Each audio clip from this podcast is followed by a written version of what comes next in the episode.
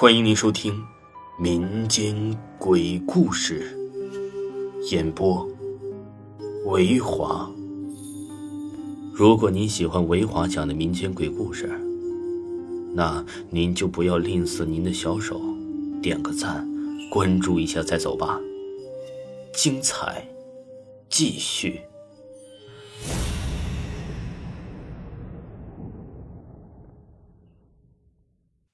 死亡故事会。圣人训：不作死就永远不会死。可是现在有很多人就是这么无聊透顶。看着大家每天都忙得要死要活的，他却如此清闲，不作死一下，好像都对不起这个社会似的。作死的人，据说呀，都是为了寻找所谓的刺激。就是那种挑战人体的生理和心理极限的挑战，有一种挑战人心理极限的游戏，名字听起来就特别恐怖，叫做呀“死亡故事会”。游戏的内容很简单，就是一堆人聚在一起呀讲故事，这样听起来好像也不是很恐怖。但是既然叫做“死亡故事会”，自然和一般的故事会。有所不同。首先呢，聚会的时间就选择在了每年的七月十五，中元节的晚上，就是鬼节，从二十三点一直到第二天凌晨五点结束。聚会的地点则是一处啊施工到一半的废墟之中。参加这个游戏的人彼此之间都是要好的朋友，或者是好朋友介绍来参加这个游戏的。全都是一些年纪不是很大的年轻人，他们中的一些呀还是在校学生，有些呀则是很小就出来混社会、不务正业的渣渣。再说说这个废墟，据说呀这里要准备盖一个疗养院，因为此地呀在城市的郊外，地处偏僻，环境还算不错，很适合休闲疗养。但是施工的过程中屡屡遭受到了灵异事件。最后啊，还有人死在了这里，将施工的工人们全部都给吓跑了，所以这个工程也就只好停工了。有关这个废墟的故事啊，被越传越邪乎，最后这个地方就变成了一个活人的禁地，被人称之为鬼楼。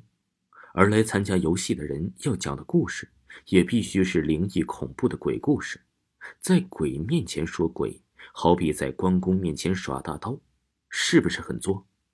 但是这样一个恐怖又刺激又很作的游戏，每次啊都会吸引很多人来参加，而且每次参加的人数啊还在不断递增，一直都是啊有增无减。这一次要参加的人数已经到达了五十二人。不过呀，今年的死亡故事会也有点不一样，除了又多了几个人之外。还有就是这个游戏的发起者之一，这次竟然没有来参加这一次活动。这个游戏最初的发起人呢，只有五个人，他们都是同班同学。五人中，其中四人的关系啊是非常要好的。他们四个想要玩点刺激的游戏，经过商议，决定要玩死亡故事会。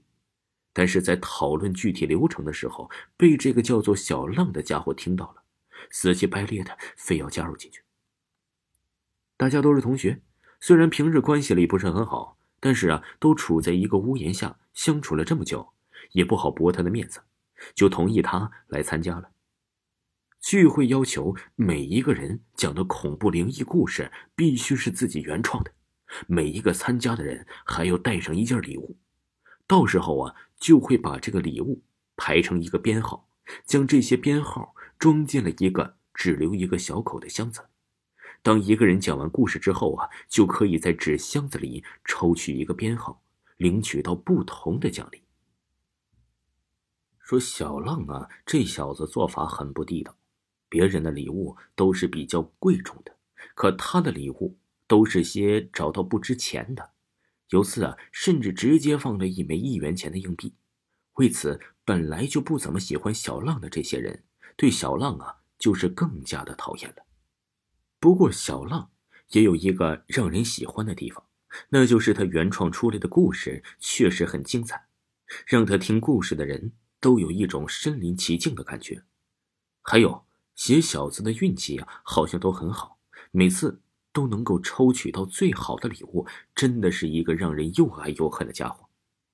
这是所有参与者对小浪的一致评价。这次看小浪没有来参加，大家心里啊多少还是有一些小遗憾，但更多的还是喜悦，因为这家伙确实是太讨厌了。这次依旧是由故事会的最早发起者之一的张小开主持，大家呀都是席地而坐，围成一个圆圈坐在一起。小开站在圆圈的中央进行点名，发现除了小浪之后啊，其他的人。全部都到齐了，就宣布啊，死亡故事会马上开始。等宣布开始之后啊，现场突然陷入沉默，因为以前呢都是先由小浪讲第一个故事，这么多次聚会，大家都已经习惯了这个精彩的开场，但是这次小浪没有来，一时间里大家呀还真有点不适应。小开也突然醒悟过来，大家都在沉默些什么。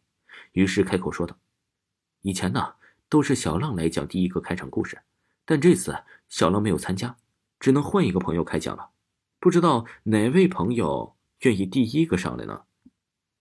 话音刚落，一个女生就站在了圆圈中央，客气的对大家鞠一躬，说道：“大家好，我是邱雨欣，今天是我第一次来参加这个聚会，这第一个故事，希望大家允许我先来讲。”因为这次小浪没有来，但他拜托我把他写的一个故事给我带来了。